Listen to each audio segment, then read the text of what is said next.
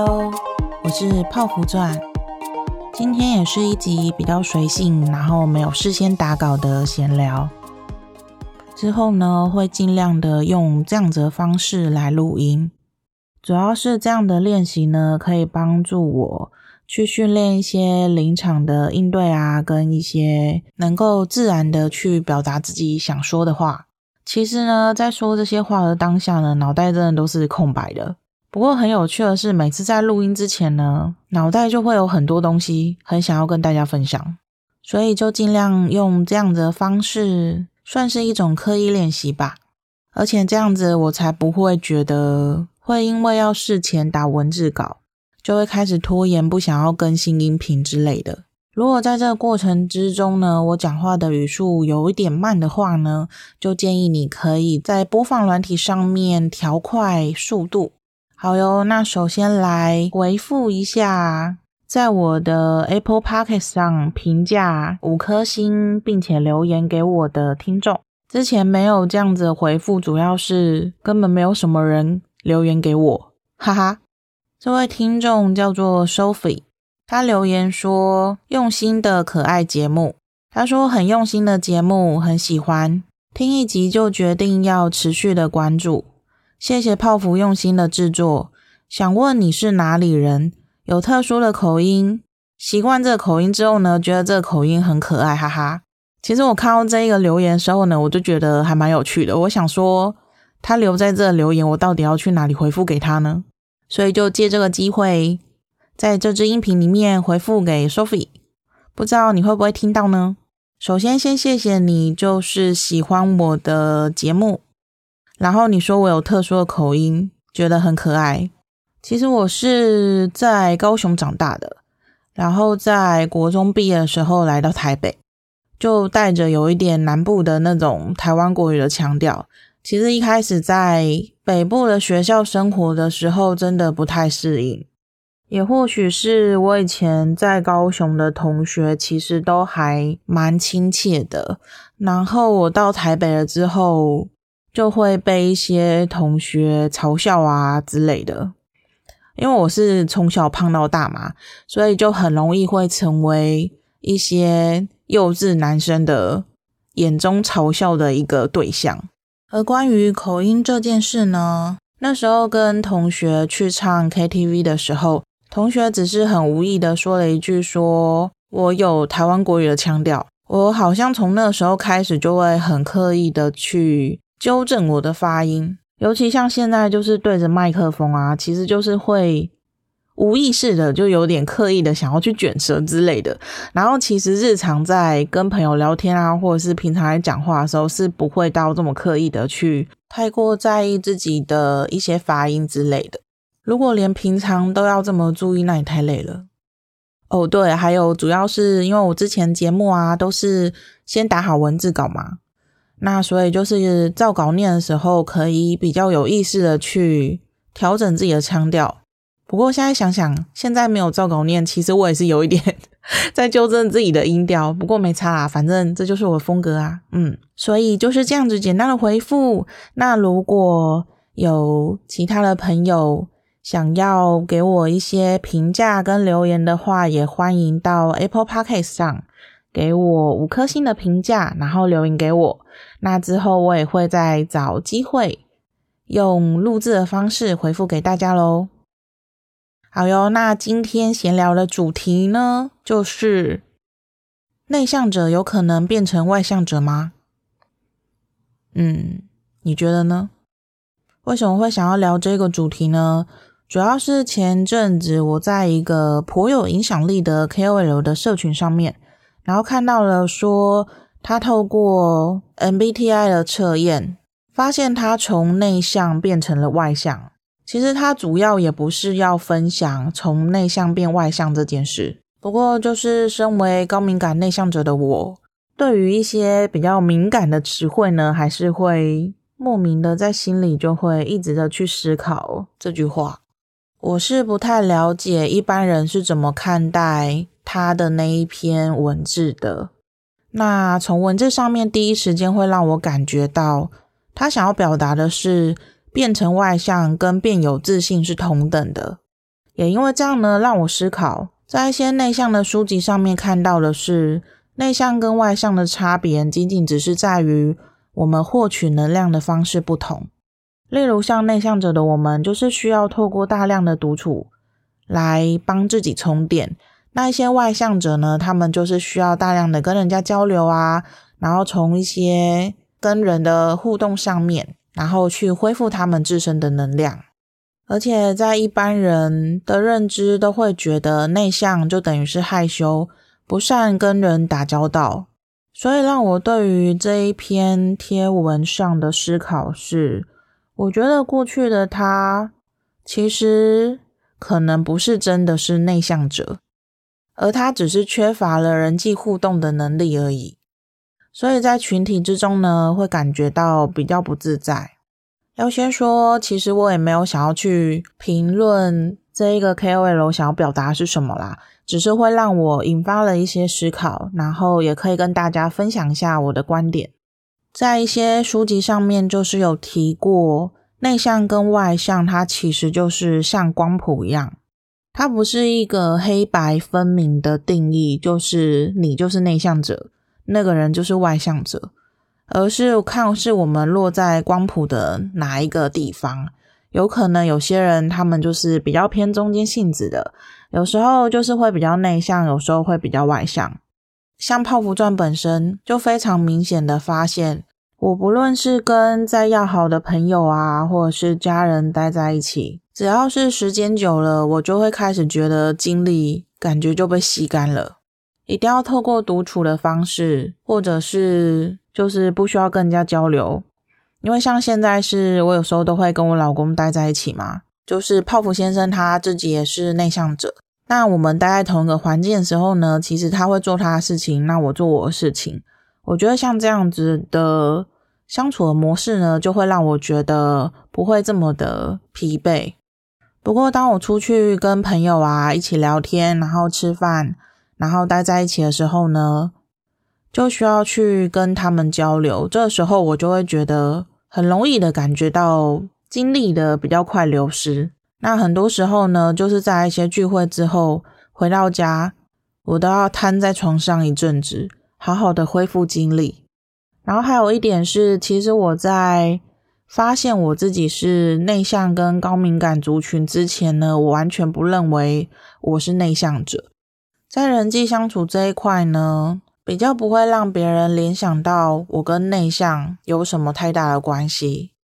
我想可能也是因为我比较早就出社会，我在读高职的时候就会开始出去外面打工，然后毕业的时候呢就开始工作了，所以其实有接触蛮多人的。那在社会上就是打滚比较久嘛，所以跟人之间的互动其实都还蛮自然的。再来呢，就是我觉得我自己也不是很世俗定义的那样子的内向者，因为我后来发现，我主要是高敏感族群里面偏内向的那个特质，就是不是所有的内向者都是高敏感的哦。这样讲会不会有点复杂？那我们现在再重新的聊一下好了。这个世界上有很多不同的人格特质。一般而言，大家最常听到的就是内向者跟外向这个特质，而高敏感特质呢，也是在近几年的时候，市面上陆续的出现相关的书籍。一开始，它是由国外的一位伊莲艾隆博士，他在研究一些感觉处理敏感症的时候，然后发表了一些相关的文章。然后从中呢，也发现了高敏感族群。在二零一七年的时候，高敏感是种天赋被翻译成中文，然后上市了之后呢，就越来越多人了解了这样的特质。而泡芙钻在认识了内向特质跟高敏感特质之后呢，就发现其实我应该是高敏感族群里面偏内向的那个，而不是一般人。认知的那种内向者，你觉得你是属于高敏感的内向者，还是属于一般的内向者呢？可以思考一下，再来我的粉专私讯留言给我。好啦，那我们再来回到刚刚我在讨论这篇贴文的时候，我刚刚有说到嘛，在这一位 KOL 的贴文上面，其实我不太确定他真正想表达是什么。而泡芙传想要表达的是，不管是内向或是外向，它都没有好坏。内向跟外向这个词汇呢，它其实是中立的，而去赋予这个文字意义的人呢，其实就是我们自己。所以有一些人呢，他就会觉得好像蛮多厉害的人都是比较外向啊，或者是有些人他们都会对于自己本来是比较内向的人格特质，然后变成比较外向，好像变得很活泼、很积极，然后就会觉得这样子的转变导致他们变成一个成功的样子。但是泡芙钻还是想要说。人格特质呢，仅仅真的就只是特质，它并不会去影响你想要成为怎么样的人。就像是我啊，我是高敏感族群里面的内向者，而且自从我认识了这样子的特质之后呢，我非常的喜欢自己原本的样子。不过这也并不是说我们了解了自己的特质就不需要再去让自己学习更多。去体验这个世界更多的一些方式，而是我们要知道的是，我们需要去学习的是一个技能值。不知道你有没有玩过线上游戏？我所说的技能值呢，就是有点像是我们在玩一些 RPG 游戏的时候，就是角色扮演的游戏。那我们会去打怪啊，然后会去升等。那升等了之后呢，我们就会拥有一些学习了很多不同的技能嘛。有些技能呢，它可能就是会帮你补血，会帮队友补血，或者是有些技能呢，它就可以让你的防御力、攻击力变强，或是有些技能呢，它就可以让你去做更多不同的东西。那我所谓的技能就是指这个，而人际关系的应对，它其实就是一个技能，不管是内向者或是外向者。我们都有自己不同的方式去面对这个世界，跟不同的人交流。所以泡芙传一直很想要跟大家说，很多人都一直把内向跟害羞、不善于跟人家交际这些标签疯狂的往自己的身上贴。但说真的，不擅长跟人家交际这件事，主要是因为我们做的太少了。因为我们就是喜欢跟自己相处嘛，所以。一定会比起一些外向者啊，或者是比较中间性格的人，跟他们比起来，我们接触的人的那些经历一定会比较少一点。但透过一些练习啊，或者是我们可以去选择我们想要相处的人，跟他们去做交流，那渐渐的呢，你就可以去提升这个跟人家应对的技能。那过去在一些市面上关于人际相处啊，人际应对的一些书籍或者是资源，我觉得还是蛮多，都是比较偏向适合外向者的。但是这几年呢，因为越来越多内向者的书籍啊，所以也有许多其实是专属给内向者的一些书籍。如果你真的在人际关系的交流上面感到一些困扰或是卡关的话，非常的建议你可以去书局。然后翻翻一些你觉得有感、你愿意去尝试，然后去做一些不同的调整，帮助你的一些书籍跟方式，就像是我最喜欢的内向启蒙书籍《安静是种超能力》。在这本书里面呢，又提供了许多内向者在职场上面应对的一些方法。那泡芙传主要觉得。很多过去让我们觉得很困难的东西，或者是一些相关的资源，其实真的只是因为我们还不知道还有其他更适合我们的方式。当自己遇到一些卡关啊，或者是感觉到困扰的时候，我们首先要做的就是发现了问题之后，就想办法的去解决这个问题，而不是一直。陷入在觉得自己不够好啊，或者是觉得自己因为内向，然后就很吃亏的那种负面的情绪里面。因为不管自己再怎么钻牛角尖，问题还是在那里啊。而且其实很多时候，我们烦恼的一些问题，它真的都不是一个根源性的问题。很多时候，我们人与人之间的相处呢，发生了一些矛盾点，它真的就只是一个表面上看到的那个样子，它背后还有许多影响这个事件的一些因素。如果我们都经常的去陷入在这一种表面的事情里面，我们就会一直发现，有点像是鬼打墙那样子，好像。经常会遇到一样的问题，但是又不知道该怎么解决。就像泡芙状过去也曾经历过这种鬼打墙的阶段，透过我不断的去尝试跟调整，最后我发现过去那些卡住我的问题，都是因为我太去在意人跟人之间是怎么样的，而我没有去看到问题的背后到底是什么。比如说跟同事之间相处啊。当对方在工作上面有一些比较不负责任的行为的时候，造成了我的困扰，我可能就会因为这样子而去定义他就是个不负责任的人，然后就会产生我不太喜欢他，但其实并没有去了解为什么他会有这样子的行为出来。这些行为是可以沟通的吗？或许有的时候只是因为他可能没有发现。有的时候呢，可能真的是他的状态不太好。如果我们总是用一个事件就去定义了眼前这个人他是什么样子的话，其实我们会失去很多好好认识一个人的机会。虽然我常说我是个悲观主义者，然后我相信人性本恶这件事，但我内心还是觉得一般的人内心都是很善良、很淳朴的。只是因为我们每个人都曾经历过不同的经验，所以就会造就我们看待同一件事情会有不同的角度跟认知。但这真的没有好跟坏，就只是我们彼此不同而已。当我们可以去放下这种黑白太过分明的对与错、好与坏，或是觉得一定要争赢什么事情，能够放下这种莫名的执着，对我而言呢，我觉得。我看出去的世界真的越来越美好了。很多时候我们会以为那种放下，感觉好像自己会失去了什么。